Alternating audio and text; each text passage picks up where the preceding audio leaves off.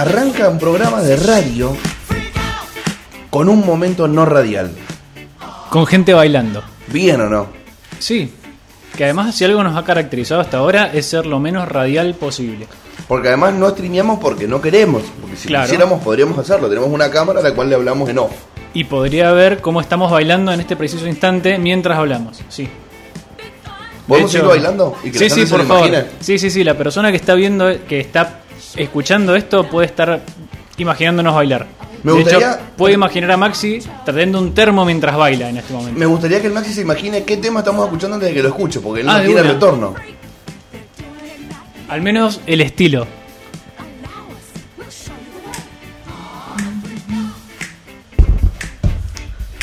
Aún no me pongo los auriculares, así que claramente puedo seguir sin escucharlo, escucho, pero se me, se me, se me ocurre que es algo medio sincopado, como ta, ta, ta, ta, ta, ta, ta, ta.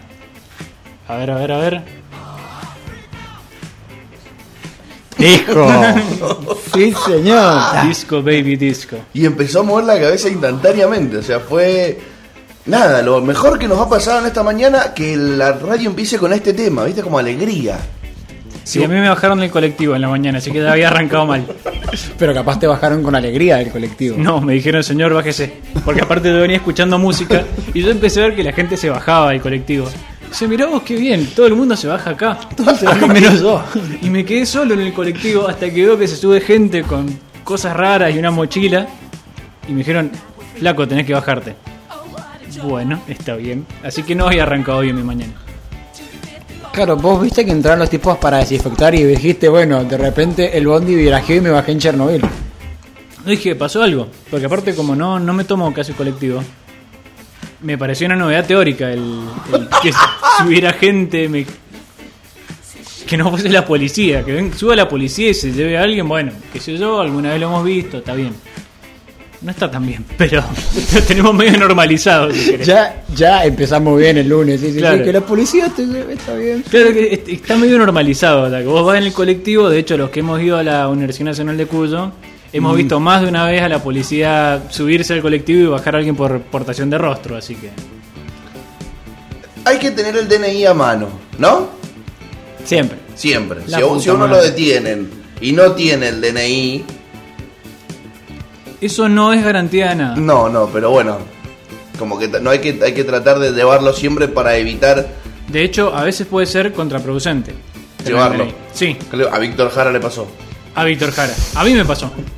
¿Ah, sí? ¿Sí? Y eso que no sos Víctor Jara. Y eso que no soy Víctor Jara y, y no me desaparecieron. Pero no, me pasó porque mi mejor amigo tiene un DNI muy similar al mío. El mío termina en 180 y el de él es exactamente igual que el mío, pero termina en 182. Que es una casualidad de la vida nada más, porque es un vago que conocí en el colegio secundario, o sea, no es una persona... Justo la casualidad dio que tuviésemos un documento casi idéntico y una vuelta, va, una vuelta, nos ha pasado varias veces ya, que nos frena la policía por algo, por ahí para pedirte los papeles cuando vamos en el auto o algo.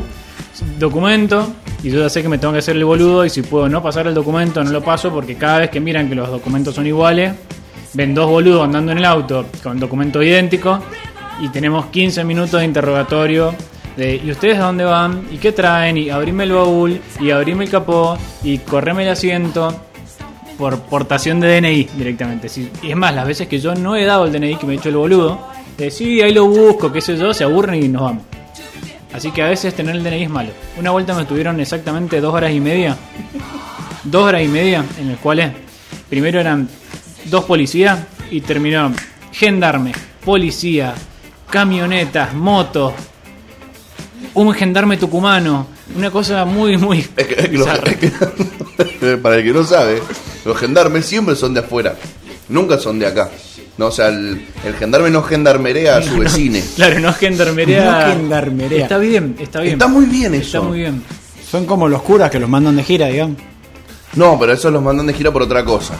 O porque Sí. se portaron muy bien o porque se portaron muy mal. En cualquiera de los dos casos. El tema cuando viene un cura nuevo Sí, uh, uh, ya se pudrió. es que vos no sabés si es muy bueno o muy malo. Padre Abel, ¿usted qué hace acá? ¿A usted por qué lo han reacomodado? O de último le preguntás de dónde viene, ¿no? Che, ¿usted de dónde viene? No, mira, yo vengo de Senegal. Bueno, Bueno, le dieron un sí, ascenso. Claro. ¿Usted dónde viene? No, yo trabajaba en Roma. Mm, no, Monseñor Cancelati. No, no. ¿Y qué hacía?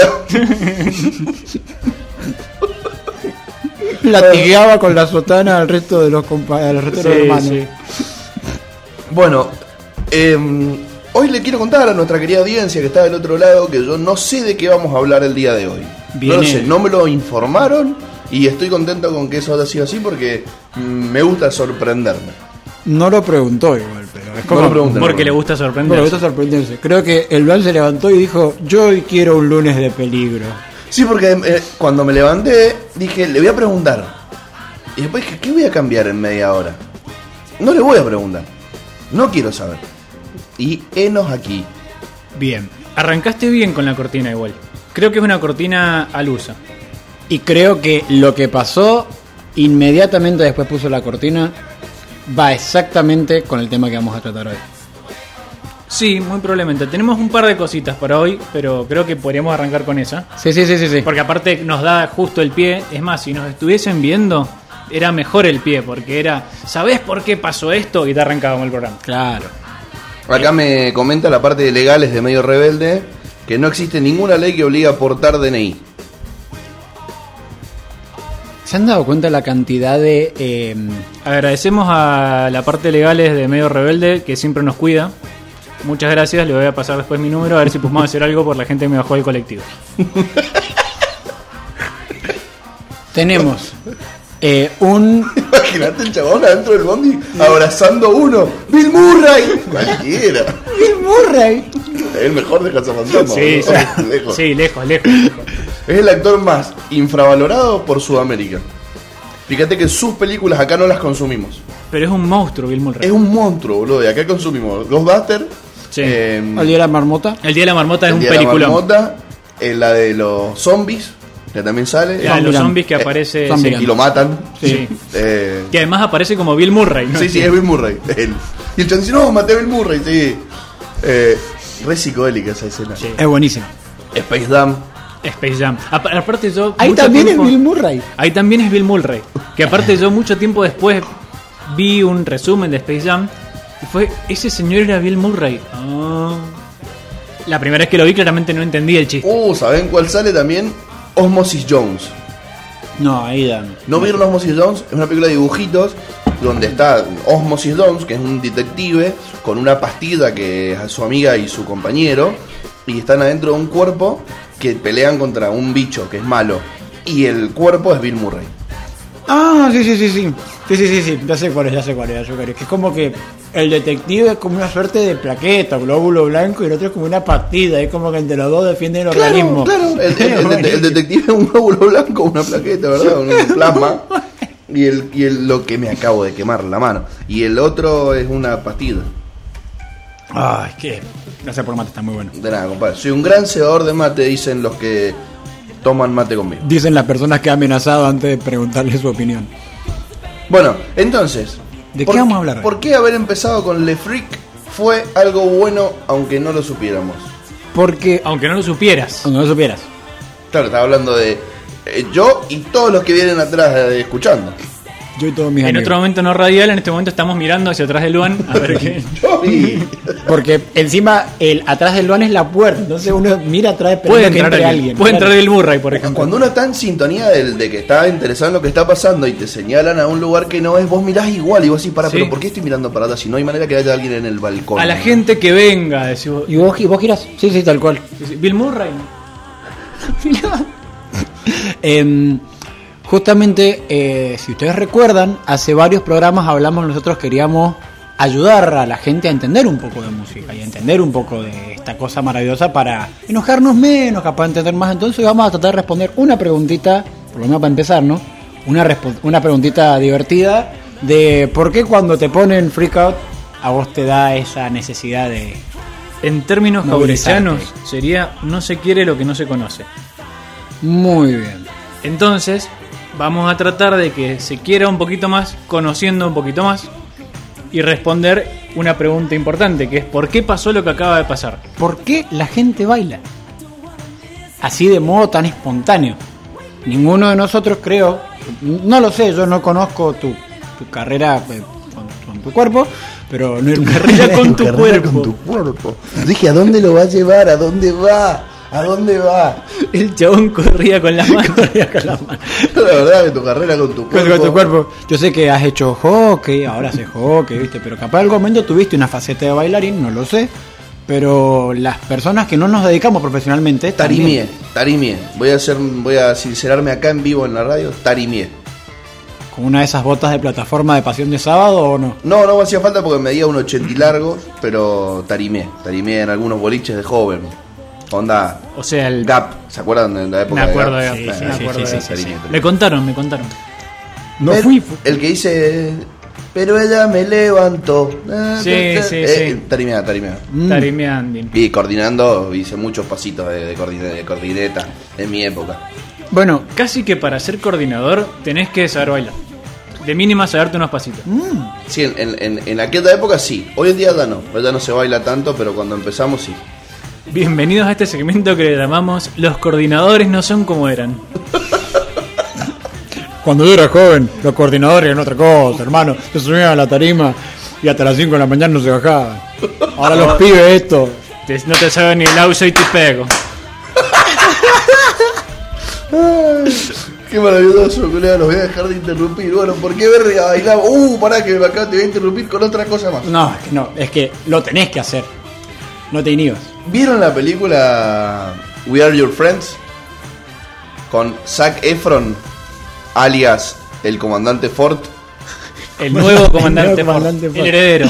Bueno, es DJ el muchacho y explica por qué la música. He visto esa ¿La has película. visto? Sí, he visto Es la mejor película. escena de la película. Sí, sí. ¿Por qué la música progre a la gente le gusta tanto? ¿Por qué el tecno le gusta tanto? Y te, te explica a cuántos BPM va cada estilo de música y que con el latido de tu corazón eh, se sincroniza con la música, vos tenés ese swing a rum, blum, blum, blum, como hacía el Sí. este que estaba en Teenage. Bueno, acabas de spoilear el programa. Esto ha sido todo. Muchas gracias. Muchas gracias. Nos vemos el lunes que viene. Escúchenos en Spotify, sigan medio rebelde, chao. Iba por ahí hoy. Pero está bueno porque es un buen pie. Primero que nada, porque uno se mueve, porque el sonido que entra en el cuerpo entra como vibraciones. Entonces, literalmente, vieron esa expresión de hay que vibrar con la música. Así, Como. Iván Nadal. Claro, hay que. Veníamos antes de entrar acá al estudio. Al estudio veníamos diciendo eso de que sí, hay que vibrar alto. Bueno, eh, uno cuando baila primero vibra, entonces las vibraciones del oído, uno lógicamente las traduce en la velocidad en la que respira, en la velocidad del ritmo del cuerpo, del, del- del ritmo latido del corazón, y eso también te lleva de algún modo movilizarte, ¿sí? porque mm, uno simplemente sigue lo que ya ha empezado en el cuerpo en otro lado. Lo escuchaste en un lugar, es una expresión de aire, bueno, y de repente las caderitas y los bracitos, ahí va, se va yendo. Es como, es lógico, ¿entendés? Es lógico. De hecho, hay, hay un, ahora un desafío en TikTok. ¿Ustedes usan TikTok? Yo uso Kawaii y me estoy haciendo millonario. ¡Ah, muy bien, boludo! ¿Cómo es tu código, boludo? Decí el código, claro, el gente código en No vivo. sé cómo es el código, perdón. Oh, Lucas Miradas con K debe ser. Claro, sí, sí. Con cada de carnerista. Ya he hecho como 150 pesos. Con K de keynesiano. Sí. con cada Kisilov. Bueno, eh, métanse a Kawaii con el código Lucas Mirada y tenés 10% de descuento en, en videos de formación doctrinaria. Y protector solar. Iba a decir. Iba a decir eso, iba a decir y protector solar y oferta no válida en caso de tener melanina. Ay, qué personaje, boludo. Oye, eh, arrancó muy arriba, boludo. Es la canción. La canción Eh. arrancó bien. Lunes que viene pongo Cristian Castro. Y ahora basta. Uh, lloviendo estrellas, sí. Sí, yo arrancar un programa cuando viendo estrellas directamente. Bueno, les preguntaba lo de TikTok porque ahora hay como una, un desafío que te ponen un tema y tenés que no bailarlo. Y el tema que ponen es tan tan ananana, tan tan tan el- ese reggaetón. Dile que bailando te conocí Cuéntale. Viste que es imposible, boludo, qué verga. Bueno, eh, vi otro de que ju- justamente cuando vos lo mencionaste me acordé de esa canción que has mencionado antes de hay un fenómeno de que los latinoamericanos no pueden no bailar cuando escuchan esta canción. Empieza "Pa, para, pararara, tú me dejaste caer y es tal cual, yo me acuerdo de estar El bombón asesino, el bombón asesino es maravilloso. Es Eh, muy bueno. Oh, se escuchaba ahí, loco. agitamos entre el boliche. ¿me entendés? Uh, uh, uh, uh, Sí, sí. Si hubiésemos conocido el ruido, gritábamos ruido directamente. Sí. Y va, eh, vos, Luan, has tenido alguna vez experiencia siendo DJ o te has relacionado con DJs alguna vez? Sí. Viste que los tipos tienen esa cosa de che, la cosa se está pinchando, tirate una de esas canciones porque se levanta. Y es literal. Ponen una de esas canciones y todo el mundo dice, no, el bombón asesino, vamos a bailar. Sí, sí, te saben construir la noche. Mm. Hacen una dialéctica musical. Si, si querían algún tipo de formación musical acá tenemos a Luan porque te tira, te tira la dialéctica. Esto es marxismo musicológico ya. Hoy en MM, marxismo musical. Uy, ¿quién tomó? MM, surdaje a 440. Sí. Eh, pero sí, hay un, hay un montón de intros, por ejemplo, de canciones que a vos ya te dicen, che, esto viene por este lado. Porque muchas veces no tienen ni siquiera el ritmo que. El ritmo que te hace bailar no lo tienen. Específicamente, por ejemplo, el bombón asesino ni siquiera tiene el ritmo marcado de fondo, solamente la melodía. Pero como vos ya te acordás el vos ya lo tenés mentalmente Vos, vos lo ponés mentalmente aunque el ritmo no esté y ya empezás a bailarlo sin el ritmo propio. Eso ya es, primero que nada, un nivel de producción espectacular, pero fundamentalmente porque ya, como ya lo has bailado antes, lo podés recordar, entonces tu cuerpo ya va a donde ni siquiera está escuchando. O sea, ese fenómeno para mí es maravilloso. La gente que antes de estar escuchando la canción ya sabe que la quiere bailar. Igual a veces arranca con, ponerle thriller, arranca con una versión hiper larga de, del ritmo. O el tema este de, de Bon Jovi, Living on a, eh, Living on a Prayer creo que Sí. es, que arranca, arranca con el ritmo directamente, como decir, che, esto viene por acá.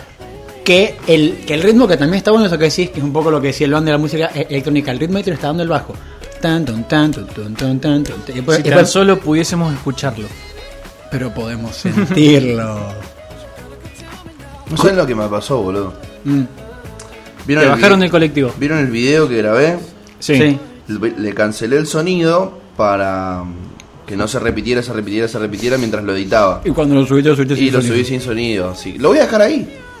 Para que todos me respondan, ¡ey, no se escucha! Eh, sos amargo y así. Sos amargo, y así. Amargo como Edwin Cardona. Oh. Papelón, Papelonazo. papelón. Son gallinas ustedes, amigos míos. No, yo soy hincha de Godoy Cruz. Ah. No, no, es más, de hecho, si tengo una simpatía por algún equipo de Buenos Aires es por Vélez. Yo empecé, empecé a ver fútbol. ¿O sos paraguayo? No, sos paraguayo. ¿O sos paraguayo? Que yo ¿O no sos- soy paraguayo. que viste que la zona de Liniers está llena ahí de paisa. No, Oh. pasa lo siguiente, yo empecé a ver fútbol muy chiquito. Y justo cuando yo empecé a ver fútbol, tendría 4 o 5 años, es en la época que Vélez ganó la Intercontinental. Y que Vélez le ganaba a lo que se cruzaba, El Vélez de Bianchi. el Vélez de Bianchi. Entonces, como que mi primer contacto con el fútbol fue el Vélez de Bianchi. Y además, siempre he sido una persona rebelde que no quería pertenecer al cuadro de mis viejos. Mi vieja era de River, mi viejo era de Boca, y yo no iba a ser de ninguno de esos dos clubes. Entonces, hincha de Vélez. Mi viejo es de San Martín de Mendoza, mi vieja es medio simpatizante del Lobo, yo soy hincha de Boy Cruz. Eh, yo voy a llevar a la contra. Y después, con el tiempo, uno va ganando fanatismo, porque uno puede ganar fanatismo por una tostada, si quiere. Es cuestión de, de ponerle onda. Entonces terminé haciéndome muy hincha de Boy Cruz. Pero fue por una cuestión de rebeldía, nada más. Tiene, tiene, tiene algo lindo, eh, Godoy Cruz, le vamos a... Mm. A mí me gusta lo que estoy jugando ahora ahí en Godoy Cruz, hockey, llegar al barrio todo pintado, todos vestidos de Godoy Cruz, o sea, la- las zonas están todos vestidos igual. Una mística, una mística. Sí, sí, tiene onda. Bueno. Igual, volviendo al otro, Papelón Cardona, es todo lo que, lo que voy a decir al respecto. Más allá, incluso lo escuché a Moyo, eh, relator de Boca, termina el partido y dice, Más allá de haber ganado, vos, Cardona, te tenés que ir. No hagas nunca más esto en Boca. Le quiso picar un penal a un pibito de la cuarta de River de 21 años, no tiene ni contrato, le tuvieron que firmar los padres para que vaya a jugar, man, ¿eh? Que aparte Lo convengamos. sacaron del Zoom de una clase de botánica. y Sí, dijeron, sí, che, sí. vení, pibe. Aparte, hablando en serio, más del chiste del Zoom, Avión jugó el viernes. La reserva jugó el viernes y volvió a jugar El pibe- ahora. Y el pibe fue suplente. O sea. No, muy mal, muy mal, Cardona, muy mal. o sea, casi podríamos haber ido nosotros. Decir que estábamos lejos. A mí me llamaron, le dije que no podía. Justo, justo. Estoy. Yo le dije, Estoy ocupado. o enganche o nada, hermano. No juego al arco. bueno, igual enganche. ¿Qué, qué, qué lugar que se ha perdido, bro? Antes los enganches eran Ariel Arnaldo, ¿me entendés? Siempre fuiste mío, Ariel. Oh, te quiero hasta el final Te de quiero- nuestras vidas. Ese creo que es un relato. Hacelo y me voy, chango. Hacelo y me voy, chango. Te amo, Ariel. Te amo Ariel. futbolísticamente. Te amo futbolísticamente. Te amo hasta el final de nuestras vidas y me voy. Va a relatar el turco chatás hasta el final. Y se va, Costa Febre se va a la verga. Y son dos minutos que quedan, que está el otro. que dice, Bueno, sí, eh, eh, Latino Ortega. eh, Cualquiera. Vos imaginate que está escuchando esto y no le gusta el fútbol. Dice, ¿qué están diciendo estos dos trastornados? Están hablando de Ariel Ortega, claramente. Y, pero explíquenlo un poquito, si no, no tiene chiste. O sea, porque está bien, ustedes Le hace un golazo por arriba al arquero en el 4 a 1 a San Lorenzo. Eso, eso, el último gol es un golazo de Ortega, pero es una picada que es, Llovía. monstru- es, es monstruoso por cómo la pica. Porque Sí. la levanta mucho la pelota y la pelota baja muy rápido. Vos cuando se la picás al arquero, la gente que, que juega más o menos el fútbol, sabe que picársela al arquero depende de la distancia y qué sé yo, es difícil y que normalmente le pasa muy cerquita al arquero. El famoso era por abajo Palacios tiene que ver con eso, que si el arquero la espera que se la pique y se para bien, probablemente la tape. Ahora, la pica tan bien Ortega que le pasa medio metro por encima del guante y la pelota baja y pica dentro del arco. Entonces, una picada hermosa. El monstruo de las mañanas, ese programa donde venís para escuchar música y terminás sabiendo de fútbol. Y, Y termina termina- hablando de Ariel Ortega. De Ariel Ortega, sí. Para ver si. Para tomar ese ejemplo que es muy bueno. Eh, en un relato de Cassiari sobre el gol que le hace Maradona a los ingleses, él explica que el movimiento de Maradona es rítmico, como si él estuviera siguiendo una música que solamente él escucha. Por eso ninguno de los defensores ingleses puede tenerlo, porque ninguno puede escuchar la música a la que está bailando Maradona. Esa música que esos giles no entienden. Qué bueno eso que acaba de decir. Tiene muchísimo sentido. Es que un poco justamente lo que decíamos antes del bailar, uno siempre hace las cosas con algún tipo de ritmo, lógica o simetría. Eh, uno sigue una, un tipo de estructura. De hecho, estamos escuchando ahora, seguimos escuchando música medio disco funk. ¿Por qué este estilo nos lleva a bailar? Y voy a, voy a spoiler también otra cosita. Toda la música que es más o menos bailable en los últimos 60 años más o menos, tiene la misma estructura. A ver. Sigue Para, vamos por parte. ¿Qué es la estructura? ¿Qué es la, qué es la estructura en la música? Es como que te dijera, la música está dividida en muchas formas diferentes, pero para simplificar, vamos a decir que en la música bailable y la mayor parte de la música en general, sigue una estructura de cuatro cuartos. ¿Que ¿Qué es lo que importa eso? Que esté el número 4. ¿De cuándo es? 1, 2, 3, 4. 1, 2, 3, 4. Cuente oyente mientras escucha la música. 1, 2, 3. Pero cortame la cortina un segundo. Cortame la un segundo. Cortame la música. Cortame la música. Momento AM. Si yo sigo contando en 1, 2, 3, 4, yo puedo superponer miles de canciones. Y en todas, si quieren hacemos la prueba. Ustedes, Dale. ustedes cuenten o, por ejemplo, a ver Lucas, decime una canción cualquiera. ¿Qué se te ocurre? Cualquiera, no. Eh, All Star de Smash Mouth. Porque pega con. 1, 2, 3, 4. 1, 2, 3. Somebody once told me the world was running around me. You in the shop, but still in the shed. Lo una canción. 1, 2. Cualquiera. Cualquiera, que se te ocurra. Eh, Probablemente entre. 3, El arriero. 2, 3. Más lento entonces. 2, 3, 4. 1, 2, 3. Las penas y las vaquitas Se van por la misma senda. Las penas, los a quitar. Por la misma senda. Vamos más atrás.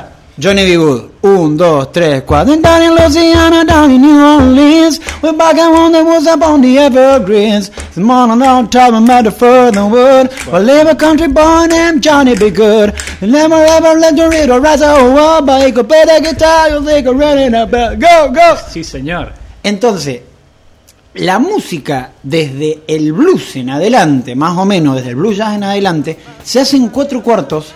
Que puede ser a distintas velocidades. Exactamente. Pero vos podés contar un, dos, tres, cuatro.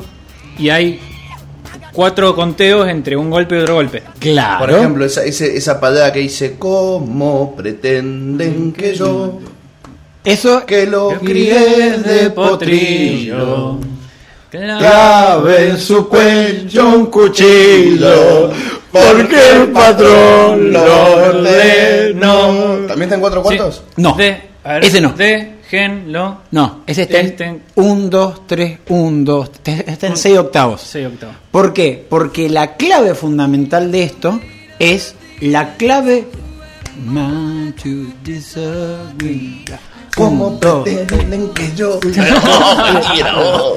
Pero mirá lo que hizo el Ángel so- mezclando, que a eso quería llegar, qué, qué, qué buenos compañeros de radio hay en este mundo, Eh, mezclando el tiempo de 3 sobre un tiempo de 2, hacer la vuelta.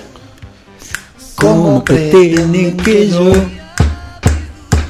que lo crié de potri. ¿A qué le suena? Cuarteto, claramente. Exactamente. Un tema de Walter Olmo. Es un tema de Walter Olmo. En la música. amor.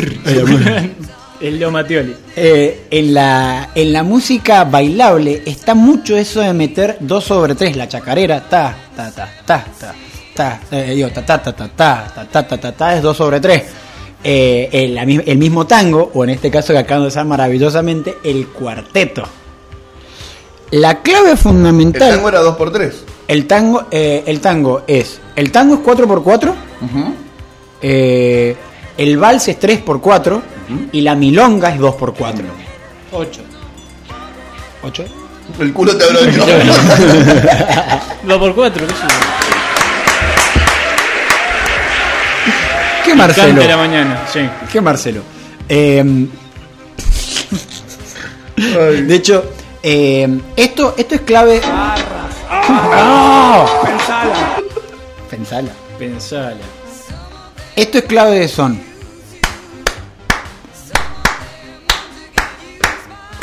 Hay un tema de la Versuit que le suena que empiece así. Sí. Morrita del Sur. Cuatro ebrios se lo llevan al roquero. Sí. Otra vez ha fracasado el funeral. En el barrio se relamen las pancartas. Y el son es cubano. Pero como todo tiene herencia africana, tanto el candombe milonga que llegó acá, al sur, como la clave de son que llega a Centroamérica, tienen como la misma raíz africana. Y el jazz y el blues, por ejemplo, a Lucas, ¿puedes chasquear los dedos así? No, puedo hacerlo con- solo con una mano, perdón. Una sola. Más lento. Ta, ta.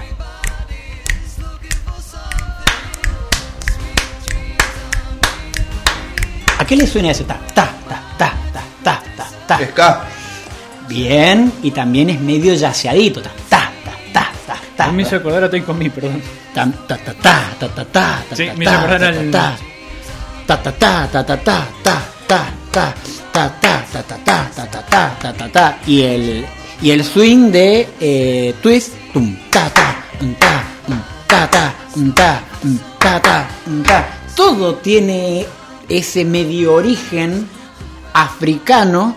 y a eso quería llegar con lo, con lo- que decías vos de lo del tema este eh, ¿Cómo pretenden que yo que esté en 6 octavos?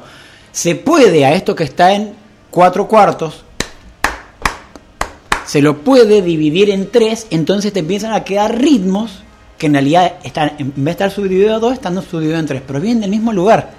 Entonces, mucho de todo lo que escuchamos ahora que es bailable tiene el mismo origen que es africano, desde el blues y el jazz en Estados Unidos en los años 30 hasta el cuarteto de los años 30, a- hasta el cuarteto de los años 40, el, cuar- el cuarteto del 45, 40, y- 40 y pico, sí, sí, eh, muchachos, el cuarteto surge con el peronismo. Desde la cumbia, Hola, ¿Qué te pasó? muchachos, el cuarteto surge con el peronismo. Contame un poco más. Contame un poco más. La- el tango surge en una época triste de la Argentina. Veníamos de, sí, éramos el género del mundo, pero la gente pobre era muy pobre. Lo que hoy conocemos como tango. Lo que- lo- Hay que, hay que hacer esa. Digamos, el tango es anterior, Sí, sí, sí, sí. sí. pero tiene una época principalmente bailable. El tango con letra, como lo conocemos, surge principalmente en la década infame. Eh, y lo que hoy conocemos como las letras del tango surgen principalmente en la década infame, hablando del arrabal, de las diferencias sociales, de las relaciones entre hombre y mujer, de hay muchas muchos tangos que hablan sobre vivir en una piecita y sobre los conventillos y cosas por el estilo que son muy de esta primera mitad del siglo XX. Volver al barrio que no era lo que había sido. De hecho, La, eh, la mujer que se iba del barrio para buscar un mejor pasar. eh, la letra del siglo XX Cambalache habla de la década infame. El mundo fue y será una porquería, ya lo sé. En el 510 y en el 2000 también. Sí, señor. Eh, y después la Argentina tiene una época más alegre. Entonces, lo que se cantaba y lo que se bailaba era un ritmo mucho más alegre. Ta, ta, ta, ta. Ah, ah, ah, arriba. Ah, ah, ah, arriba, sí. De Córdoba viene esa celebración desde lo musical que es vamos a juntarnos a divertirnos, a pasarla bien. Si vieron que muchas, muchas de las letras de cuarteto son letras muy alegres. Hablan de cosas lindas, de cosas, es como que uno tiene naturalizado. Hago de cosas tristes con mucho estilo. Claro. Viste que uno tiene naturalizado que el tango es triste. Pero uno tiene naturalizado. Y los dos son estilos bailables, ¿no? Pero el cuarteto es feliz. Es alegre. Acá dice que los comienzos del cuarteto datan del año 1940, asociado casi exclusivamente a la clase baja y los sectores marginales, siendo despreciado por la clase media y alta, pero que después en el 90, con Rodrigo y demás, eh, logra una difusión. Ya más tarde vamos a hablar un poquito de eso también. Imagínate, Es muy importante eso que acabas de decir vos. Pero no nos autoespoilemos el programa. que ya lo hicimos. Mm.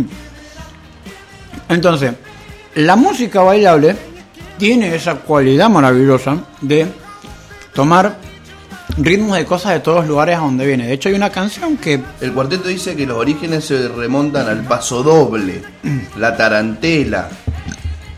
Y hay un ritmo venezolano que se llama gaita zuliana. Para mí puede ser una persona. ¿Cómo le va? Hola, Gaita Zuliana, un gusto.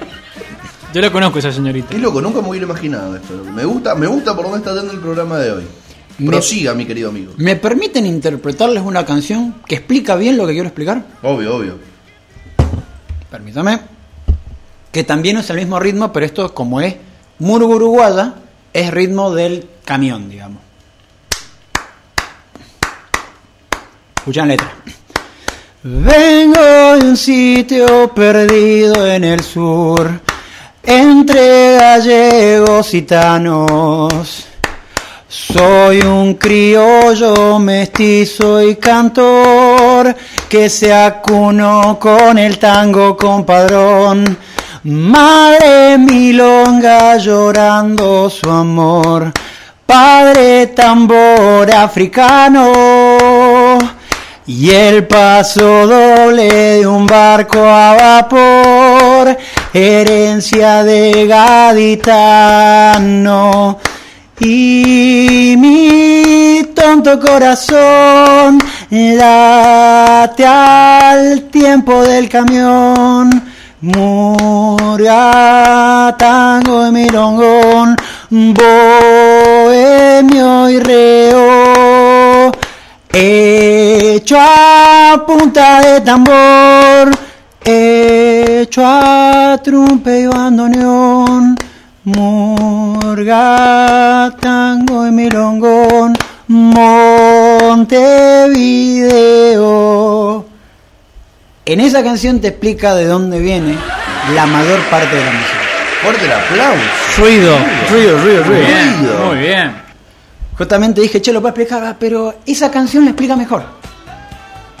El paso doble de Gadir, la milonga, el tango, la música africana, los instrumentos africanos como la trumba, entonces como que todo eso es la música latina, digamos. Que eso es una idea que a mí me encanta, que es una discusión que por ahí se tiene mucho en facultades de humanidades y cosas por el estilo, que es nosotros somos africanos. Bueno, sí, antropológicamente somos todos africanos, otro día charlamos de eso. Pero es que sí, sí, está bien el homo, el homo habilis, bla, no importa. Otro día. Otro programa donde cantaremos canciones del homo habilis. El tema es que está bien, hasta esta discusión de somos todos africanos o la contraparte, somos hijos de europeos. No, somos las dos cosas. Y no somos las dos cosas por separado, somos las dos cosas juntas y somos la mixtura entre esos ritmos europeos con esos ritmos africanos, con lo que ya había acá. ¿Y qué somos de todo eso? Y un crisol rarísimo y eso hace que en Venezuela tengas, además de, problemas de inestabilidad política, ritmos muy similares a los que hay acá en la Argentina y en Colombia, además de tener represión estatal, tengas ritmos muy similares a los que tenés en el Centroamérica. Perdón, tenía que meterle un poco de humor. Muy bien, perdón. boludo. América Latina, ritmos y represión. Sí, ritmos, represión, inestabilidad, Mm, Turismo de vacunación. Turismo, vacunación, beat, gente que se vaya a Miami,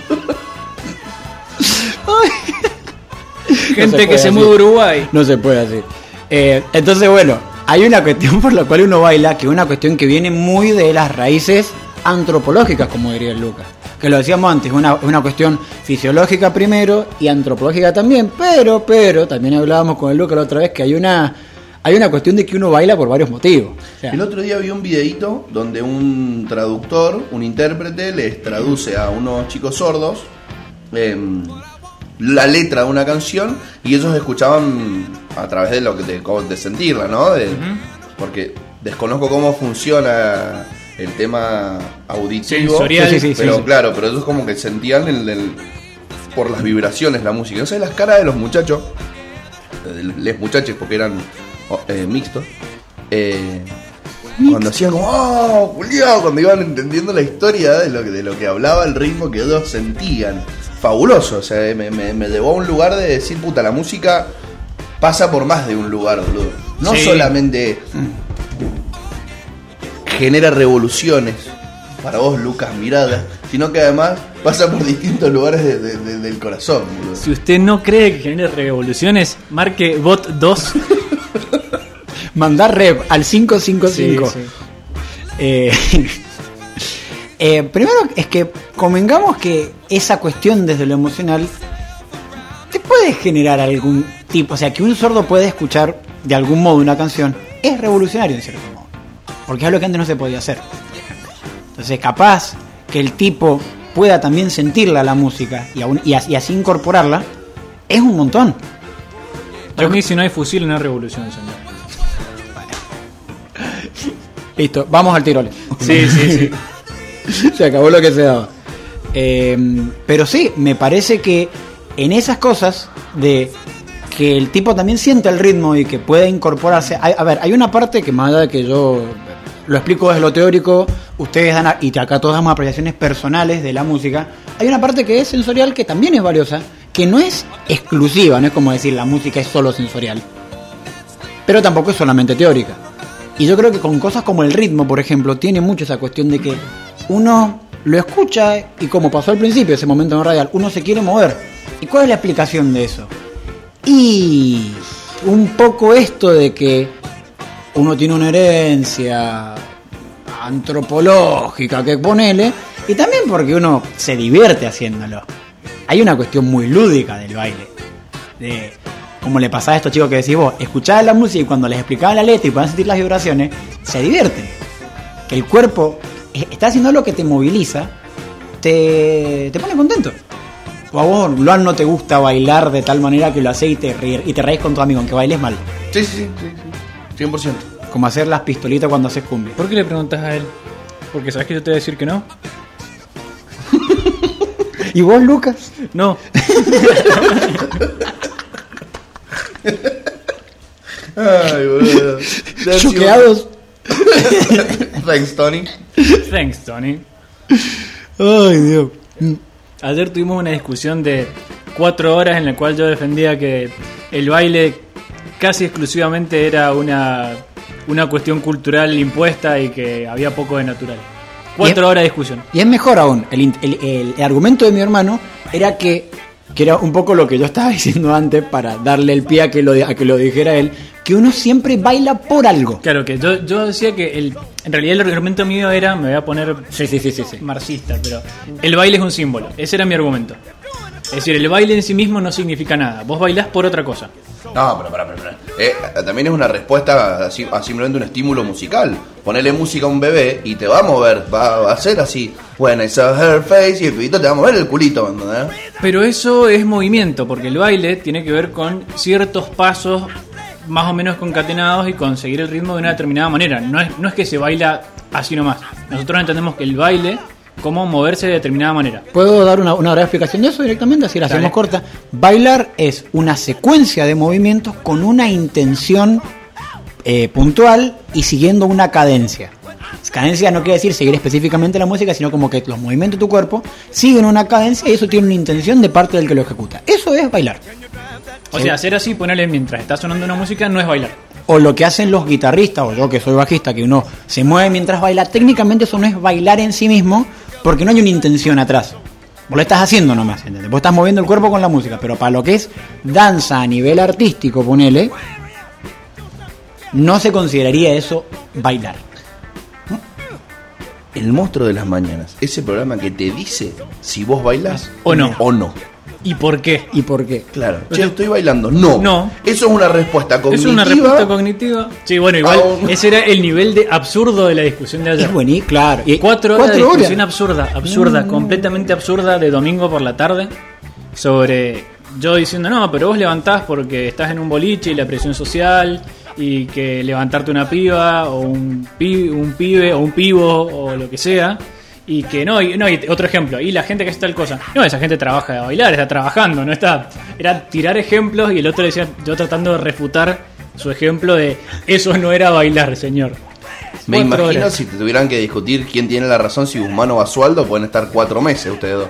No, igual, eh, aclaro que a nosotros nos encanta discutir al pedo, pero es siempre con buena onda. O sea, siempre es, a veces hasta esta, está esa idea de, que normalmente lo hago yo, de decir, a ver, para, por ahí estamos medio de acuerdo. Pero ¿y si no, y si no estuviésemos de acuerdo? A ver, che, y si esto, si estuviese mal, a ver, para, yo me voy a poner un ratito en posición de esto está mal, a ver qué pasa. Claramente le tenemos un aprecio nulo a nuestro tiempo. Discuto Obvio. con Ningún quien tipo. sea de lo que sea. De lo que sea. Lucas Miranda. Sí, sí, sí. Discutidor profesional. Mi hobby es discutir sobre cosas. Yo igual te digo, tendría un poquito de miedo porque eso lo hace el señor Danan y esa. Mira, a mí la gente que va por la vida de, de- de discutidor serial me preocupa. Me preocupa su cerebro. Ah, no, realidad. sí, a mí me pasa que a mí me resulta divertido. A, a mí no me interesa ganar una discusión, que yo creo que esa es la diferencia.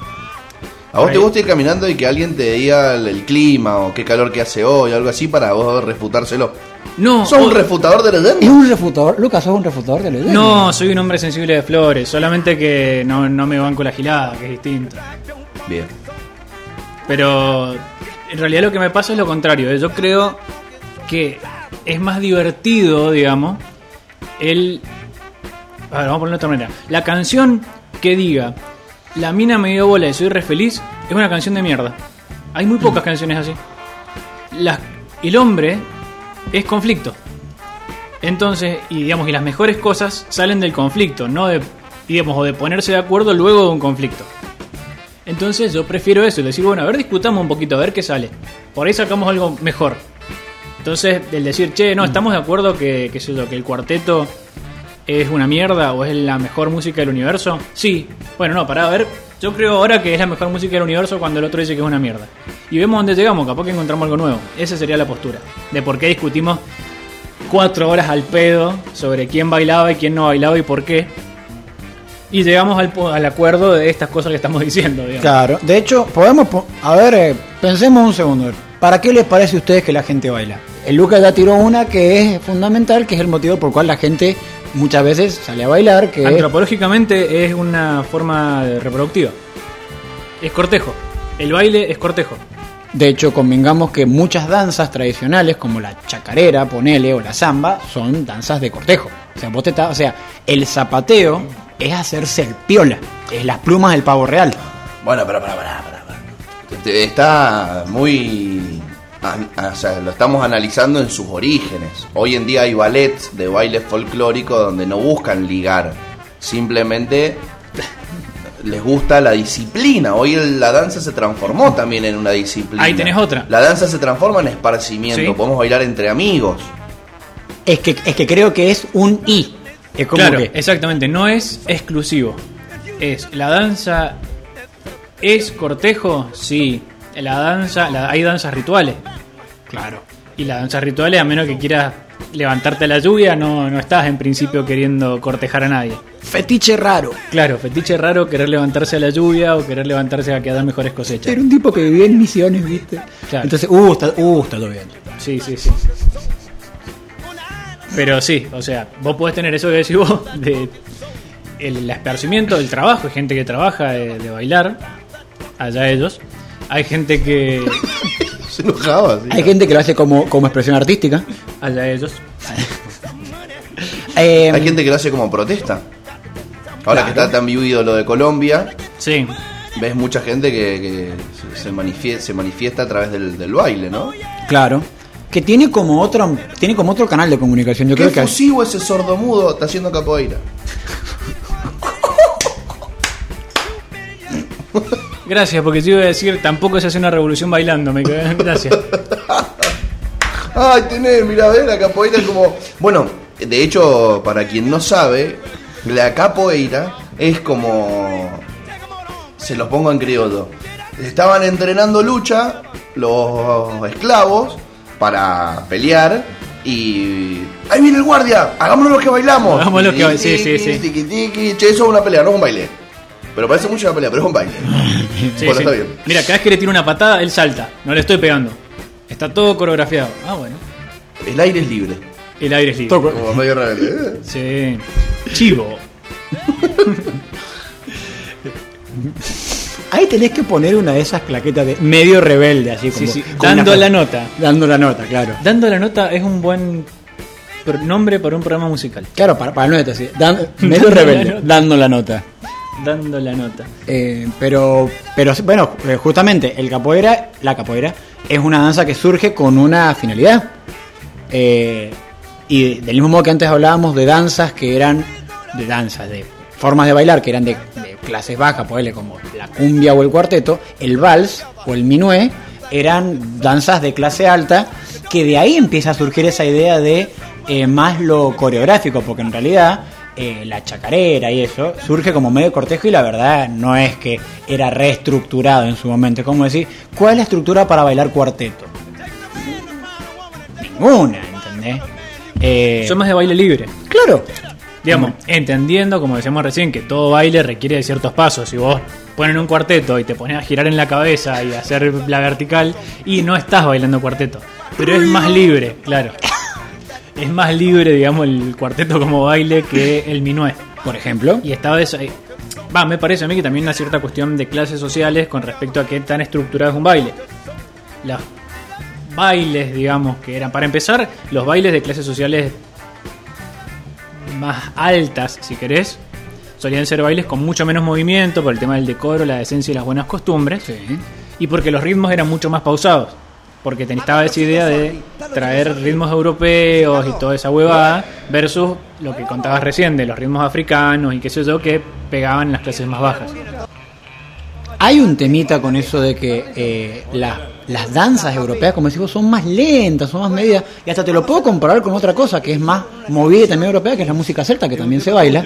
Es mucho Sí, más. pero la música celta es de la merzada. Exactamente. La música de la merzada es más rítmica, es más rápida. En cambio, el vals es más medido, el minué es más medido. Y hay un montón de danzas que han pasado a tener como cierta altura, pero en su momento eran danzas de pobre, por ejemplo el flamenco. El flamenco se bailaba entablado y lo bailaban Buena los ave. pobres. ¿Qué? Buena ave. Buena ave. El flamenco. Buena ave, Rosana. Ah, sí, sí, sí.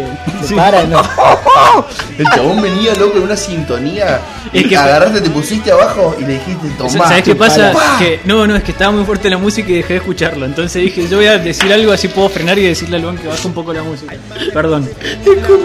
Cuando tenés No, lo sube. No los ojos, no te pintes los ojos. Ay, María José, anda la Momento radial.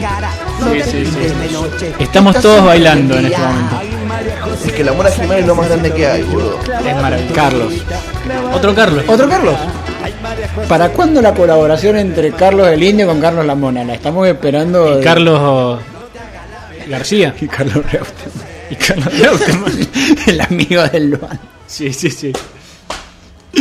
Quiero Eh. ver si este es el del cuchillo solamente. ¿Alguien se acuerda cómo se llamaba el tema? ¿Qué tema de cuchillo? El de cómo pretenden. Sí. Sí. El, El corralero. se llama el tema. De Hernán Figueroa Redes. Hernán Figueroa Red. Gran hombre.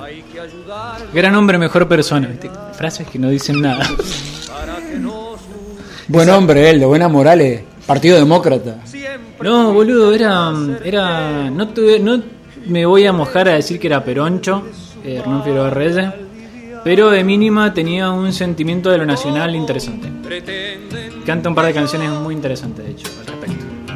Esta está muy buena. Sí, ahí. Es muy linda, es muy, muy, muy, muy linda. Muy, muy bonita. Yo tuve una afición muy grande con esta canción en mi infancia. ¿Sí? Muy Sí, grande, sí, muy sí. grande, muy grande. El Lucas la cantaba y se emocionaba. Era tu- era gracia. Era, era, mi, era, era mi tema, loco. Yo lo escuchaba en el Chevoli, Abrazado a un poste con un fernet en la mano. ¿eh? lo abrazaba a la tranquera. Sí. ¿A qué boliche? Al abasto iba, boludo. ¿A dónde? ¿A dónde iba? No, te- era mucho más chico, era mucho más chico, tenía 6, 7 años. Ah, chico, chico. Sí, sí, sí. Teníamos esa cosa de, de lo folclórico en mi familia, entonces. Lo folclórico es maravilloso. Muy bien. Y el Lucas, este tema, pero se emocionaba fuerte en serio, ¿entendés? Entonces. emocionaba fuerte, me trababa así de. de sí, era emoción. como, No, no, lindo, lindo. Tema, tema hermoso, tema hermoso. Bueno, cuando esta, cuando esta música surge, eh, en, en su momento muy anterior, o después de larga ausencia, igual que la calandria. Hoy hemos que venido a cantar, en realidad. vendaval, Traigo mil canciones. Como leñita seca. Recuerdo de fogones, invitan a matear. No se puede creer, no se puede creer. Bueno, en época esta. Cuarteto Supay, ¿quién te Conoce. conoce? bueno, perdón. Yo quiero ser el que hace la voz grave. por. Vamos a volver a. Vivise tu rancho. Eh, esto antes era música de negro, de pobre y música desagradable, ¿entendés? O sea, es como que esto consigue estatus de los. eh, específicamente el folclore consigue estatus de los 60 en adelante. Y yo que hablaba antes del flamenco, algo Y hasta ahí parecido. nomás porque lo que consigue estatus es el folclore no tan politizado. Claro. Eh, hay ciertos tipos, como por ejemplo la, eh, el flamenco es con Paco de Lucía, de los 60-70, el folclore... Camarón, tomatito. Camarón Tomatito, pero antes de eso es como que no, esto es música que cantan los negros, esto medio que hablan medio raro. El folclore argentino lo mismo, antes de la... de Estos holandeses de mierda. Estos holandeses de mierda. Eh, antes de El Nuevo Cancionero, en los años 60, estaba, qué sé yo, Atahualpa Dupán, Kika Frune, y era como que era medio parias del sistema, ¿entendés? Eh, esto consigue estatus, pero en algún momento esta música que es más bailable y es más de gente humilde, era eso, como era gente, como era música bailable de gente humilde, era música mala, porque es música de pobre, ¿entendés? Algo parecido a lo que le ha pasado a la cumbia villera en los últimos 20 años. Ya no pasa eso, ¿no? Es discutible. Ya no es para. eh, pero para, para, para. ¿Existe música que solamente se quede en una clase social? Y yo creo que cada clase social, esto no lo charlé con vos, pero lo- porque lo vi después. Pero, por ejemplo, existe la cumbia villera y apareció la cumbia cheta. Y la cumbia cheta es la reversión de otra clase social. Sí, pero mañana saca un tema nuevo a la fama y lo baila hasta el mascareta. Mañana saca un tema nuevo elegante y lo baila hasta el mascareta. Más o menos. y saca pero, un nuevo pero tema todo lo que- contrario. Vamos con Tini y te lo baila hasta el más pobre. Bueno, otro día hacemos la discusión de por qué es más permeable que. De abajo hacia arriba, sin duda. Exacto. Sí, es una discusión que es más Apropiación larga. cultural. Exactamente, es más larga. Pero es más fácil que alguien en una villa cante una canción de Tini a que por ahí alguien en el Dalvian ponga, no te digo mala fama, que hasta hay un consumo irónico en muchas Ah, y de- ju- justo polémico hablar de mala fama hoy. Sí, igual eh, ta- otro, otro día lo charlamos, pero yo sigo con mi postura del programa de la cancelación, escúchenlo. Pero más allá de eso, eh, hay hasta un consumo irónico en mala fama. Que es gracioso porque yo he escuchado y he visto personas que por ahí ponen mala fama y se cagan de risa de, de la canción.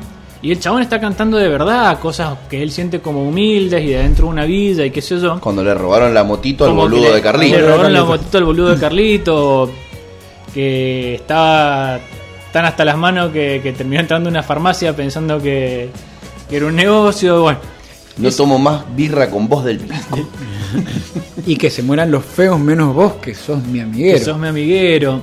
El, el chabón lo hace de forma sincera, pero el consumo de eso muchas veces es consumo irónico.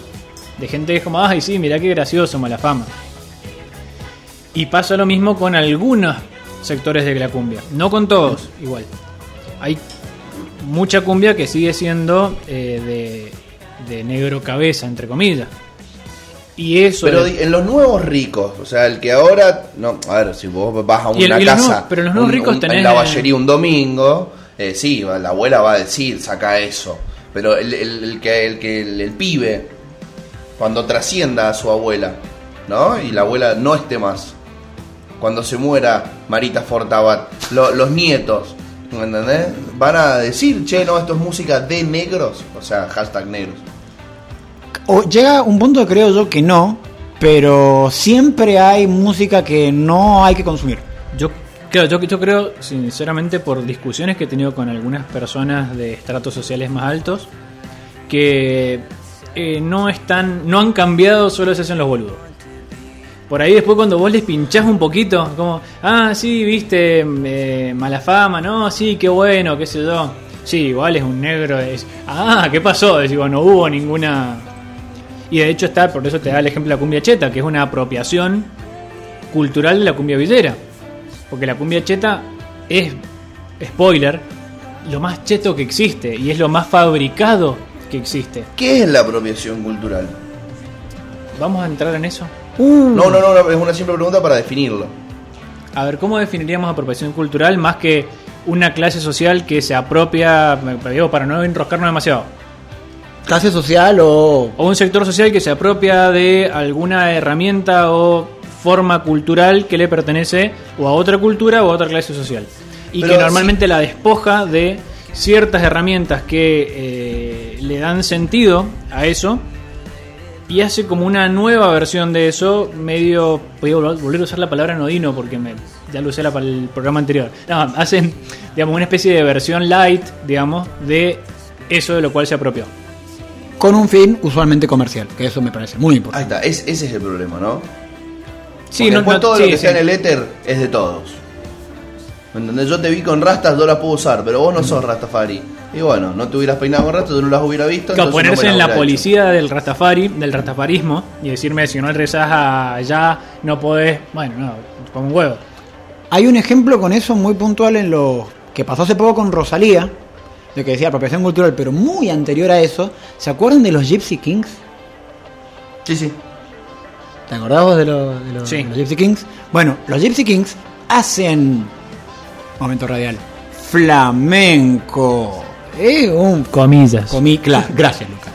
Eh, es una suerte de flamenco pop lo que hacen los Gypsy Kings. Y obviamente por una cuestión comercial. No lo hacen porque sí, estamos reivindicando, escuchamos a Camarón, que no, no, es como que el ritmo del flamenco garpa mucho, lo que decíamos antes de los ritmos, como, eh, como a uno le gusta bailarlo y como uno lo llevan a moverse, son comercialmente muy eficaces. Entonces los Gypsy Kings agarraron cosas medias flamencadas o cosas o detallitos del flamenco, como el ah, eso, ese, ese semitono que se usa para poder, que es muy aflamencado. Para el vibrato. Claro, esos vibratos a un semitono de distancia y hacer- y hacer ciertas escalas, suena, si tuviéramos una guitarra, lo explicaría de un modo más musical, suena flamenco, ponele Flamencoide. flamencoide. Pero el flamenco es música de gente humilde que habla de cosas tristes, entonces es tomar solamente lo musical y, como decías vos, despojarlo de la cuestión cultural también. Y lo hacen ¿por qué? Porque les daba plata.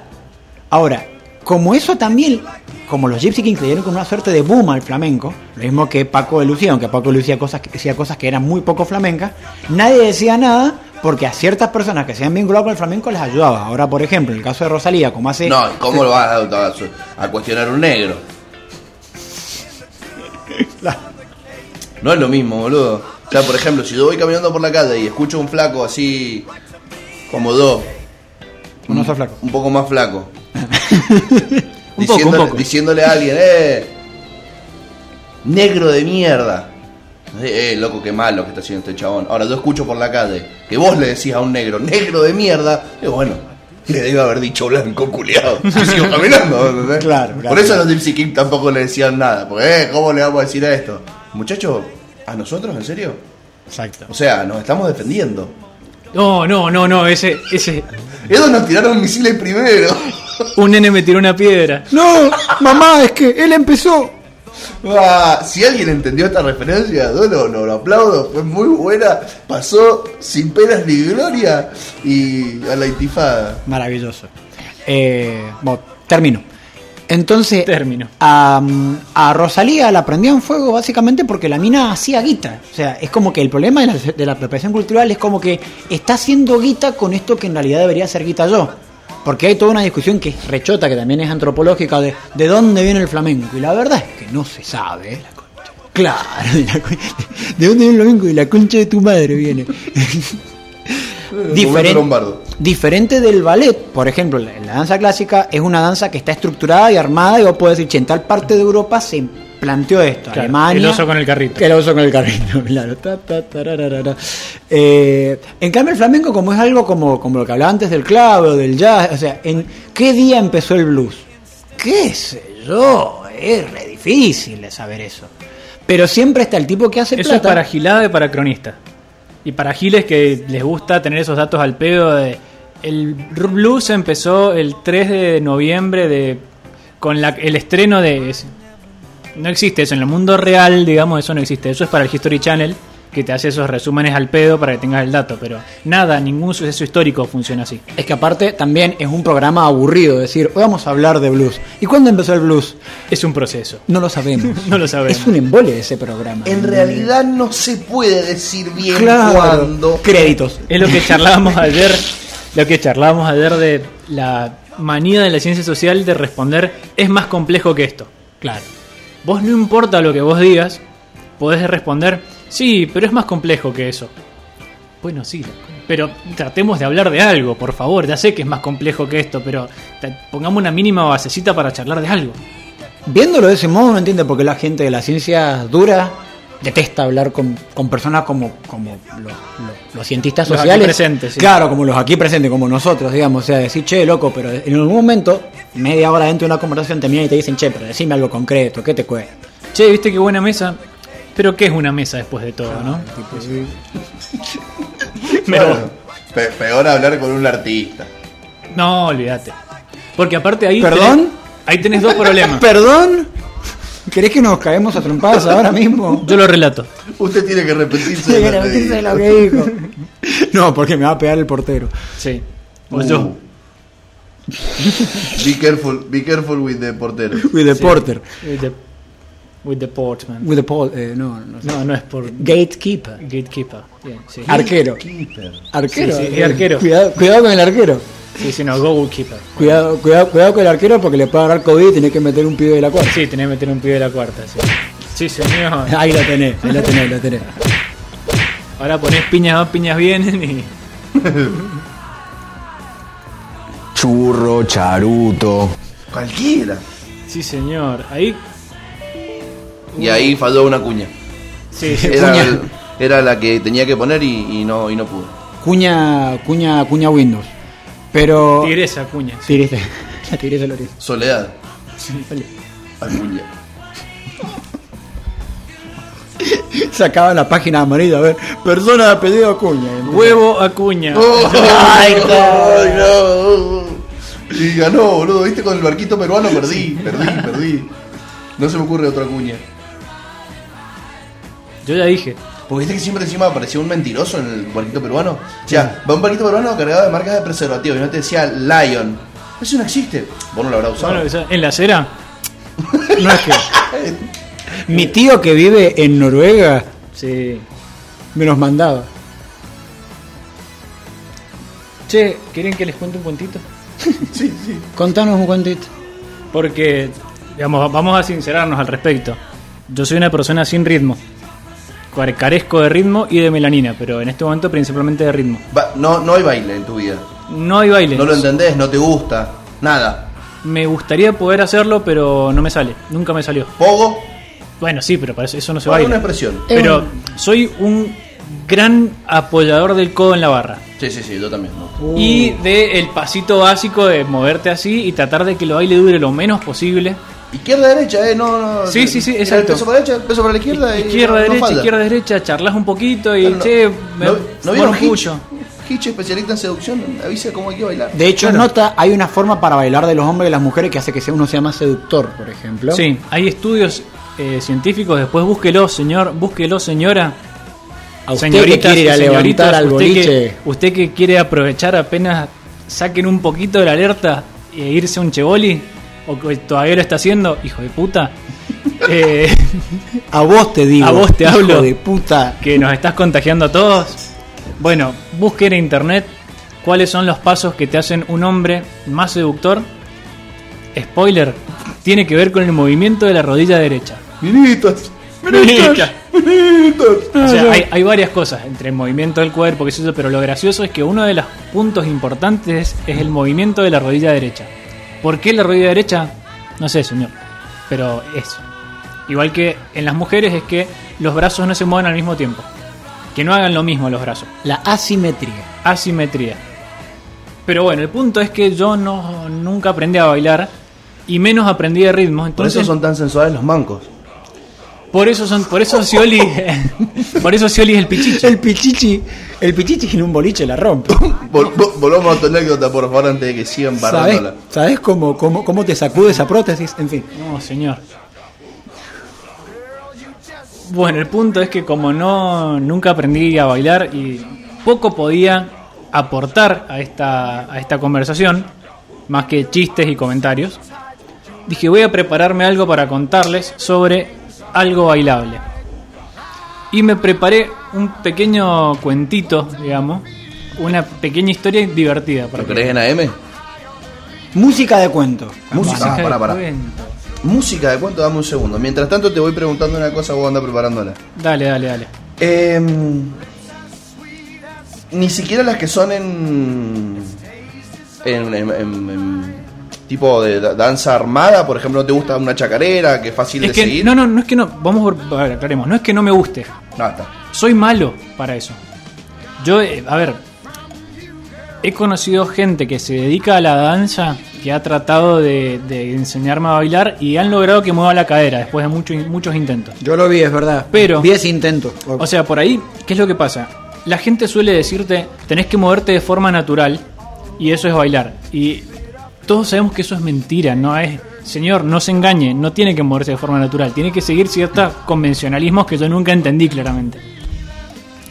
Así que no, no es que no me guste el baile, sino que no lo entiendo y no me sale. ¿Te acordás de hecho el ejemplo que me das a mí de cómo bailaba todo chico? Por Claro, ejemplo? nosotros por ejemplo hablábamos ayer de que Maxi cuando era chico bailaba como muy desfachatadamente y que después como que el chabón se dio cuenta, che, loco, esto la gente lo mira mal y empezó a como a recatarse mucho más. Y ahí se puso la ropa. Y ahí decidió que era mejor vestirse.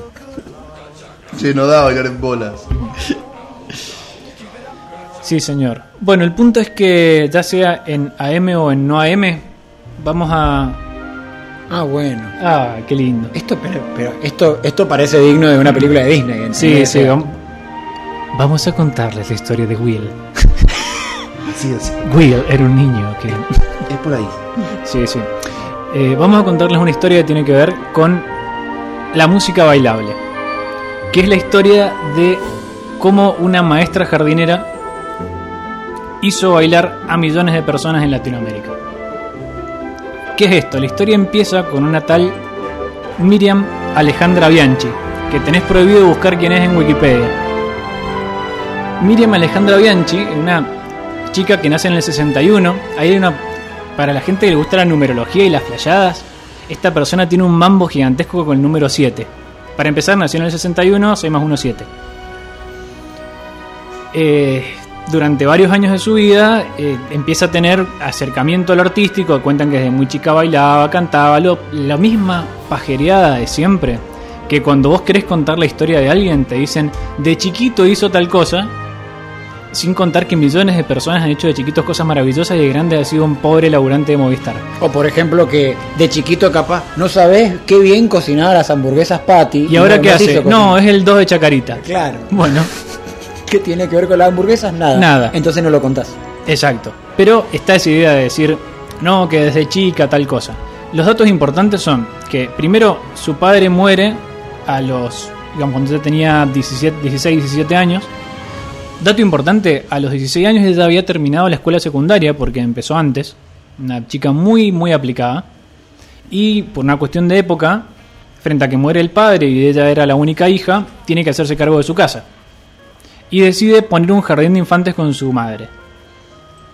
En el jardín de infantes, un día se disfraza de Gladys la bomba tucumana y se pone a cantar. Y los padres dicen: Che, pero vos tendrías que dedicarte a la música. Acá hay un par de detalles divertidos que por eso quería traer a esta persona a colación, que no vamos a contar todavía quién es.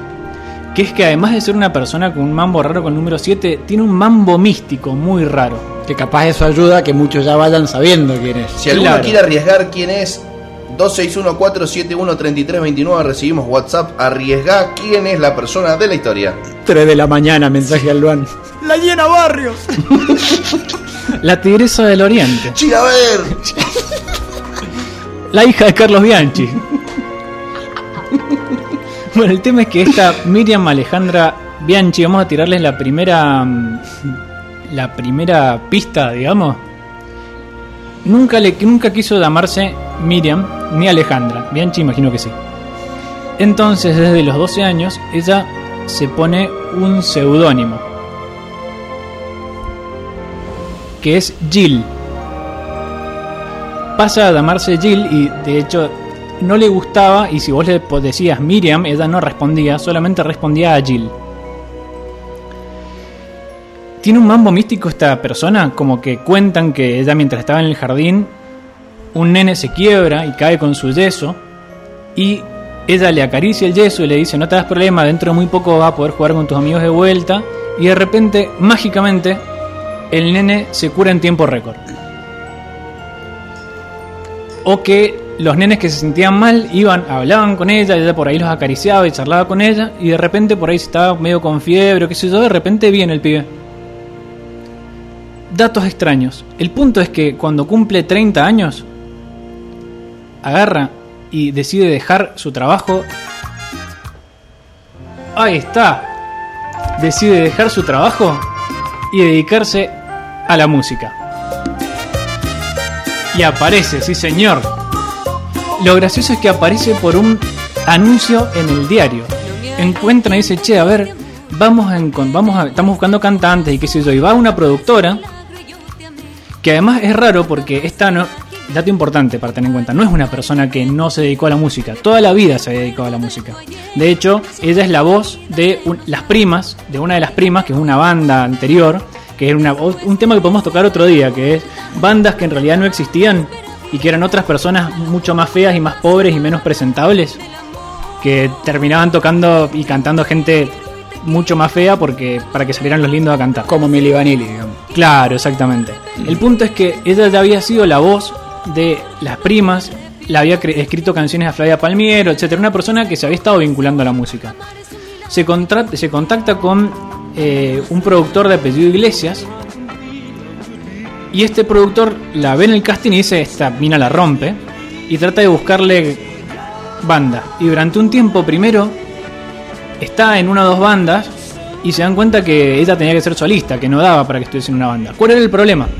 Año 1992, la idea de que una mujer fuese solista en la música bailable era Y una frontman. y frontman era una locura. Algo que a nosotros nos parece muy normal hoy en día, se normaliza principalmente gracias a esta persona. Antes, el frontman era un hombre o una mujer hipersexualizada. Y esta era una mujer madre de más de 30 años que si bien tenía una figura esbelta y qué sé yo, no era de ninguna manera o se mostraba como una bomba sexual.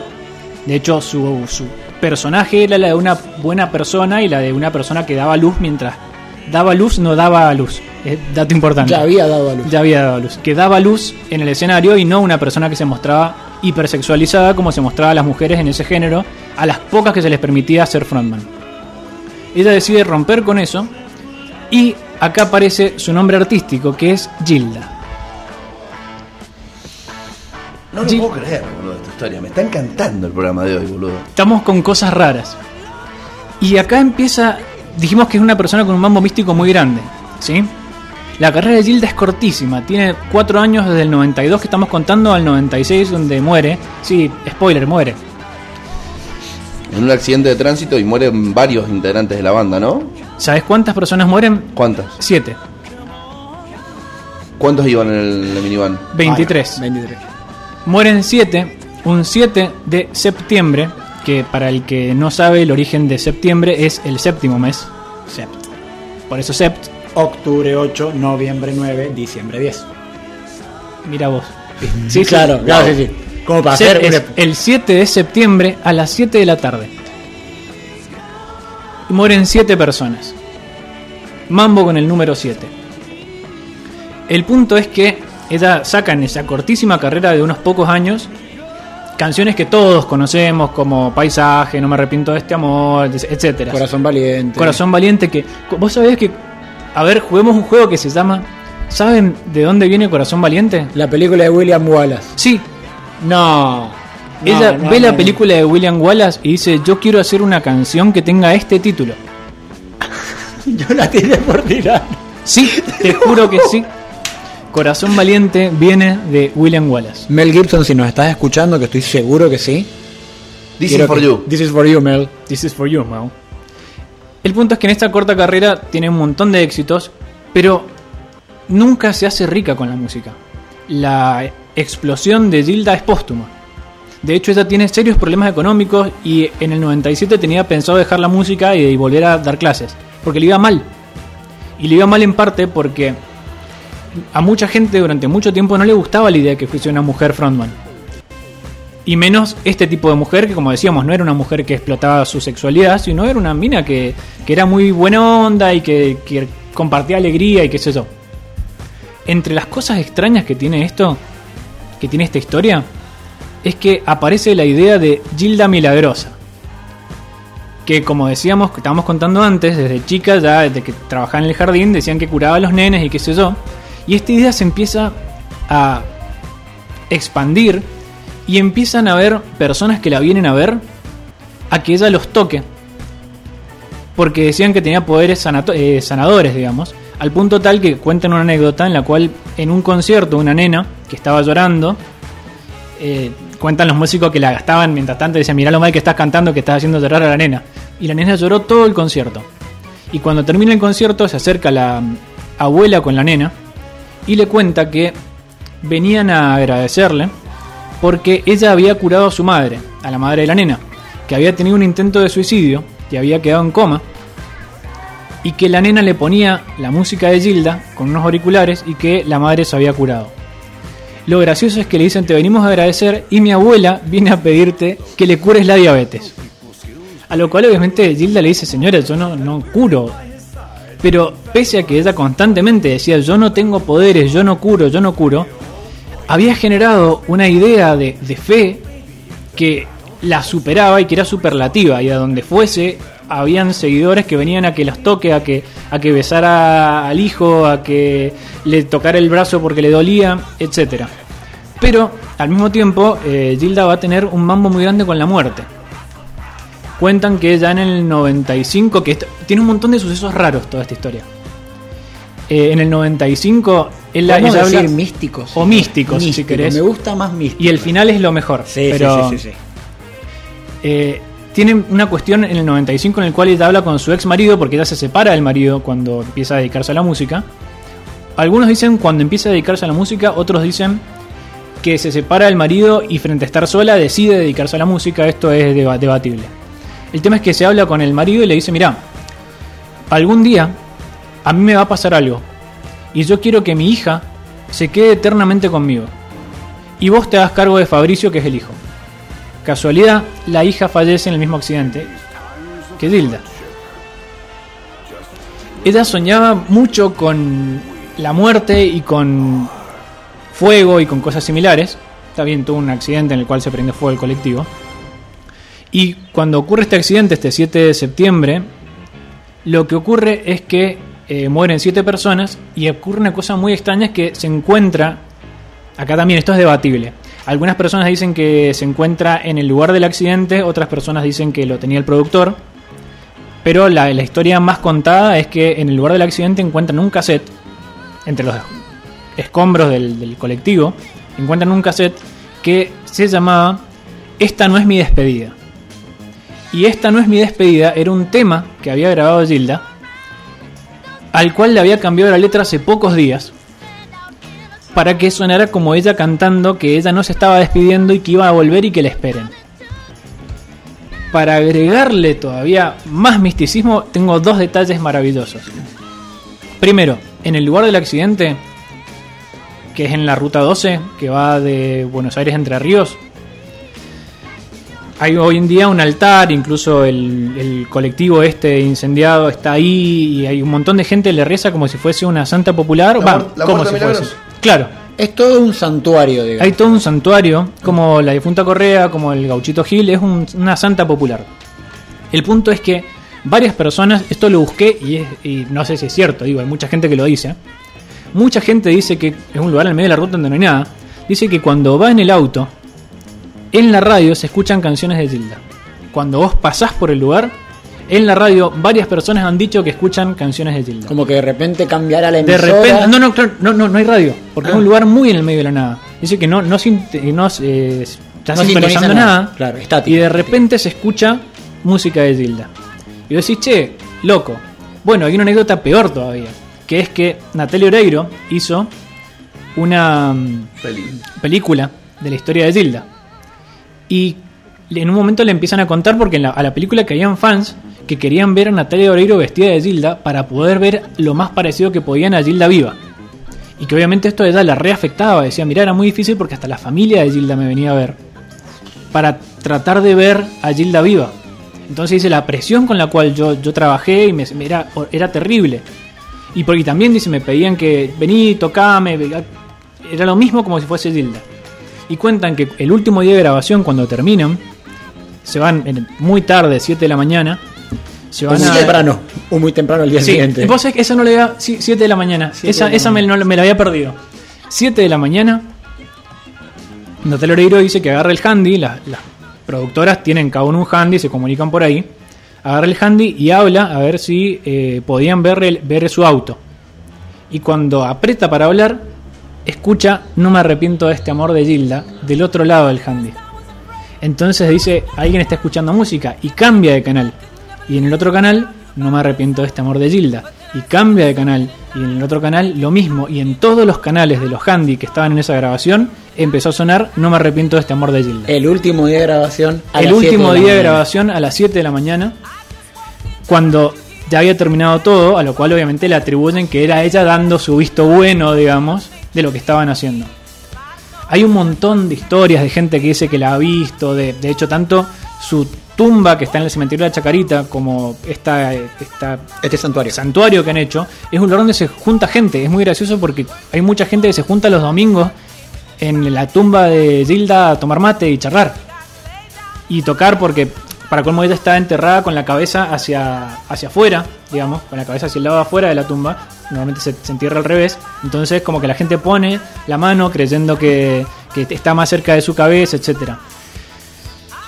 Ahora bien, tiene un montón de historias muy raras, muy místicas, como decíamos el número 7, con cosas muy extrañas. Lo interesante más allá de todos estos datos divertidos es que más allá que sea una santa o que sea milagrosa o que no lo sea, es muy valorable la idea de una mujer que puso a la música bailable dentro de el mainstream de la Argentina, que trajo a los más humildes, porque es de una cosa que más la reivindica, es que a ella la seguían principalmente los humildes, y que pese, hay algo que no se puede negar, que es el cariño que se le tiene, y una persona que se le tiene tanto cariño, de alguna manera es milagrosa. Maravilloso. Maravilloso. Maravilloso. No quiero decir más nada. Me, llevo, me lo llevo con música. ¿Quieren decir algo más?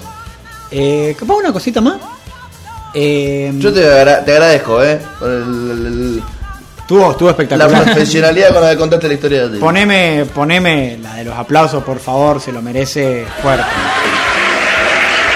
Bravo. Escuchen después el esto no es una despedida, esto no es mi despedida de Gilda y te juro que parece que es ella despidiéndose y diciendo, "Che, loco, perdonen, pero me tengo que ir." De hecho, el tema empieza con algo así como, "Perdón si me tengo que ir", pero ese ese mismo. Exactamente. Pero debo marcharme. Sí.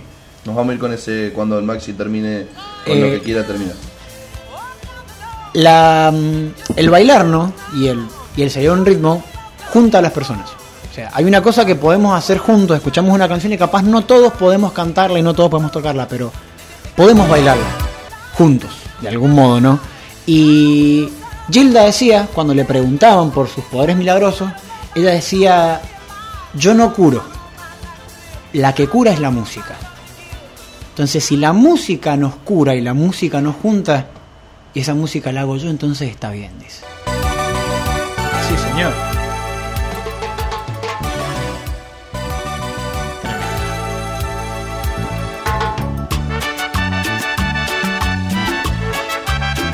Y así se va otro monstruo, Bailando. Bailando. otro lunes. La reflexión de hoy es, escuchen más cuarteto, menos, Menos nada. menos nada, más todo. Escuchen más música bailable que nos junta, muchachos, nos junta. Bailar nos junta. Y nos vamos con la muerte milagrosa. Gilda. ¿O cómo se llamaba? O no, Gilda, Gilda, Gilda. porque No le gustaba. Miriam nombre. Alejandra nunca le gustó. No, y aparte que se, se ha inmortalizado como Gilda. ¿entendés? O sea, ella es la santa porque es Gilda, es la santa de los humildes. La santa de los humildes que bailan, podemos decir. ¿Sabés qué día es hoy? 17. Para vos, Gilda. Chao.